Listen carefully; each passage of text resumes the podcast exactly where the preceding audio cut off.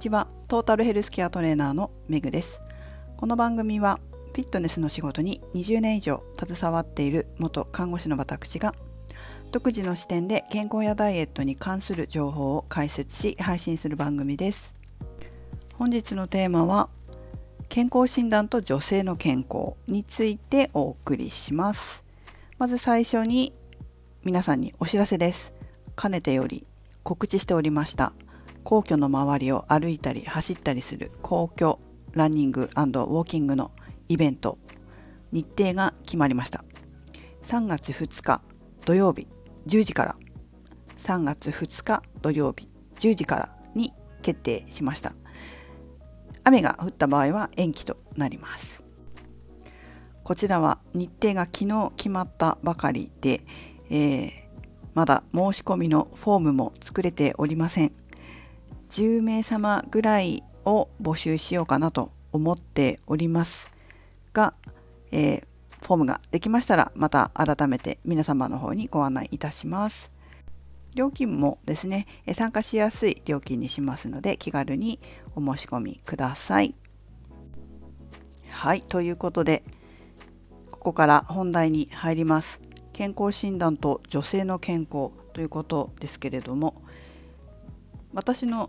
生徒さんたちは健康診断を持ってきてくださる方が、まあ、見せてくださる方が多いんですね。で、まあ、昨日も見せていただいたんですけれどもこうやはり私から見たその健康診断の結果と生徒さんが見てこうなのかなって思う健康診断の結果には乖離があるなっていうふうに思います。ちゃんと調べる方もねいらっしゃるかもしれませんけれども多くの方はなんだかよくわからないけどこうなってるそれで特に何も言われないからこのままでいいかなって思うとかあとは、まあ、こういう結果ちょっと良くなかったんだけどこれはたまたまかなって 思っちゃうとかがあるみたいですね。まずそのこの健康診断のこの値が何を指しているのかでどういうことなのかっていうのがわからないと何に対してどうこう予防していったらいいのかそのためにどういうふうにしていったらいいのかっていうことがわからないのでやっぱそのまま放置して結局病院でお医者様に診断名をつけられて薬を飲まなければいけないということになりやすいです。いや本当にそうだなと思いました。皆さんね、持ってきてくださるんだけど何が書いてるか分かんないんですよ。だからそのまま放置しちゃう。ただ今はこう特典保険指導なんかできちんとフォローしていただく機会もある方もいらっしゃると思うんですけどその特定保険指導の枠の中に入ってなかった場合、まあ、大体こう特定保険指導だからメタボリックシンドローム系なのでウエスト周りが基準となって検査結果を見られてでこの人はもう指導の対象だなって言われるとちゃんと面談がある。そして指導していただけるということになりますが、まあ、そうならないようにしたいですよね。指導されたいですか？その前に予防したいですよね。そうならないように。ということは、まあ、普段健康診断毎年ちゃんとある程度受けてそしてその結果を見ながら自分の体どうなのかな？生活習慣どうなのかな？って見ていってあまずいなと思ったら予防策対策を打つ必要があるわけですよね。でも健康診断の結果が読めないとわからないとおそらくそのままになってしまって指導を受けるようになってしまうのかもしれない。それからそのためにはこれ本当ねよく聞くんだけど例えば何かの血液検査、まあ、コレステロールでも何でもいいんだけど中性脂肪でもボンって上に上がった時値がね高くなった時になぜかね皆さんこういうんですよ。たまたまかなって。その前にこういうふうにしたから例えば食べ過ぎたからそのたまたまかなって言うんですよ。でもっていうことはねそういうたまたまが結構あるんじゃないですかって私は思うわけ。たまたまこうなって上がったのであればそのたまたまって1年に1回健康診断の前だけですかっていうとおそらくそうじゃないと思うんですよ。でおそらくその度にもしかしたら体の中で中性脂肪なり何かがこうバンって上がってってそれが結構頻繁にあればそれはだんだん年々高くなっていくよねっていうことですよね。だからたまたまだっていうことはないと思って普段からやはり食生活や運動習慣というのを見直していく必要が私はあると思います。たまたまだと思うなっていうことです。でもし本当にたまたまだったらそれでいいかもしれないけどでも2年続けて結果が良くなければそれはもう生活習慣だよっていうこと。そしてそのまま放置したらその後は、まあ、病院のお世話になるようになるかもしれないよ。お薬飲まなきゃいけなくなるかもしれないよ。っていうふうにちゃんと危機感を持って自分の体を管理しなければいけません。特にですね女性今日女性のことも話しますけどだんだん年重ねていくと閉経というイベントが待ってます。この閉経に伴って女性ホルモンの中でも特にエストロゲン卵胞ホルモンというホルモンが減っていくことで私たちの健康状態がガラッと変わります。このエストロゲンはコレステロールの値を調整してくれたりとか骨や血管を丈夫にしてそして病気から身を守ってくれていたりとかあとは精神状態もこう明るくして気持ちを安定させてくれてたわけです。このエステロゲンっていうのは排卵前生理後排卵前にこう増えていく優位になっていくホルモンなので排卵前っていうのは気持ちが明るくて、えー、安定してますよね。その状態を保っててくれたホルモンなのでそういったホルモンが減るっていうことは気持ちなんかにも変化があるしそして、えー、コレステロールの値も調整しづらくなってくるっていうことはこう増えやすくなる。そして、えー、骨とか血管にも影響を及ぼす。例えば骨粗しょう症になりやすくなってきたりとか動脈硬化になりやすくなってくるっていうことがあります。ということは閉経してからは特にこういったことも健康診断でも気をつけていかなきゃいけないで健康診断だけで気をつけるんじゃなくて生活で気をつけないと健康診断の結果として出てくるってことですよ。それを知っとかないといけません。で特にその閉経後はそういった影響があって内臓脂肪も増えやすくなるわけですよ。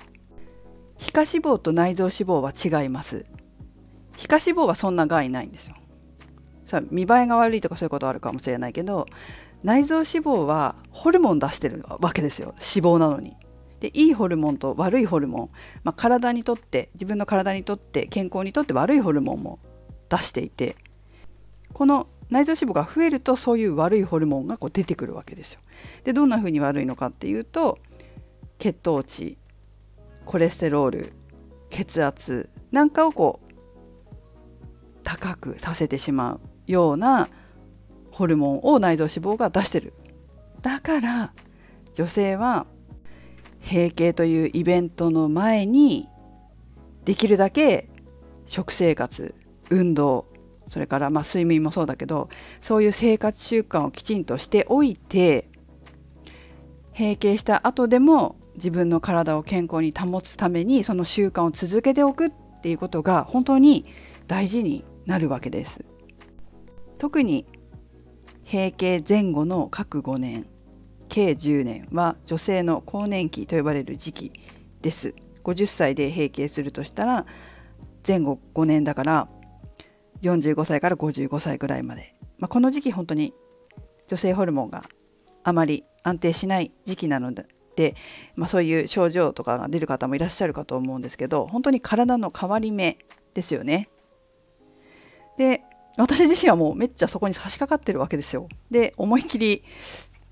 ほてりとか発汗とか、まあ、眠れないなっていう時もあるわけですねまだ閉経していないので特に生理の前の1週間2週間それこそ排卵した後っていうのが出やすくなるわけですよね出やすくなるわけですよねって出やすくなるなってるんですよ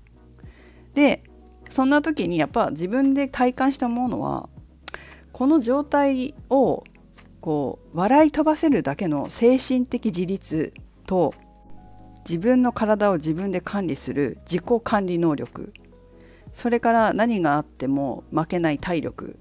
これすごい大事だなって今すごく思いますね。で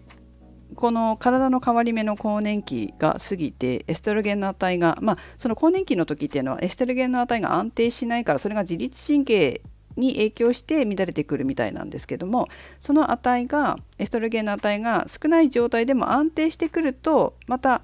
こう体も安定してくるんですよね。そうするとこれも何回も言ってますけど女の人めっちゃ元気になるんですよ。めっちゃ元気になったら私は個人的に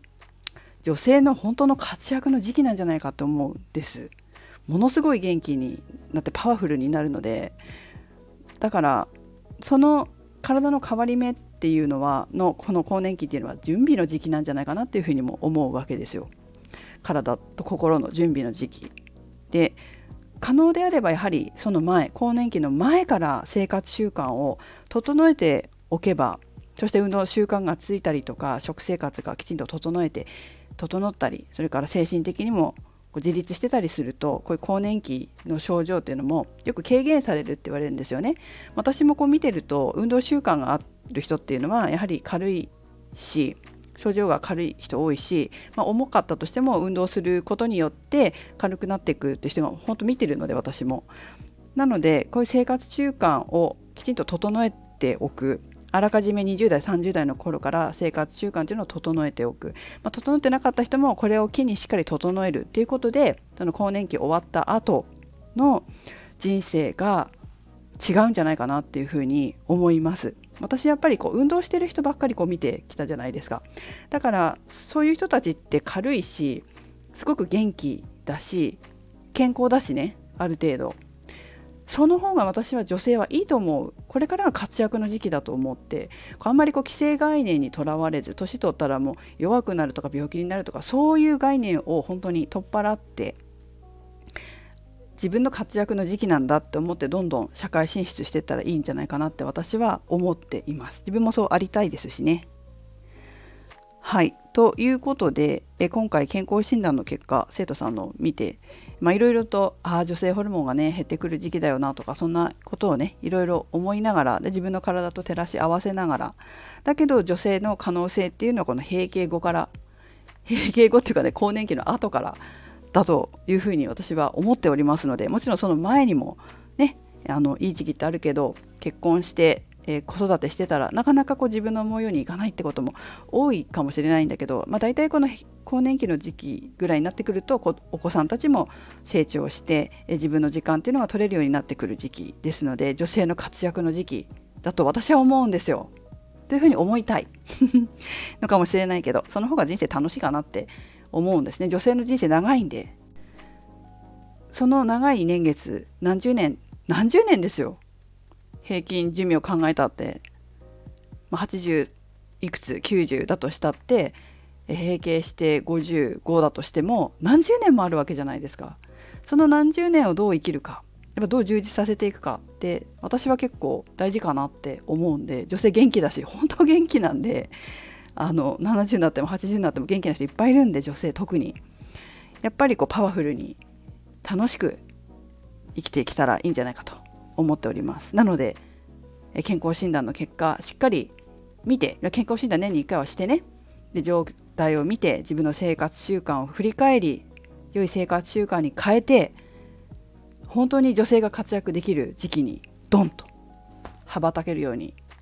ぜひ皆さん一緒に心身ともに整えていきましょう。そしてこの今回3月2日に行う公共ウォーキングやランランニングのイベントが何か一つ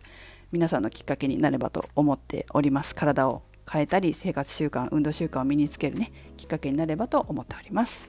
はい。ということで、えー、メグでした。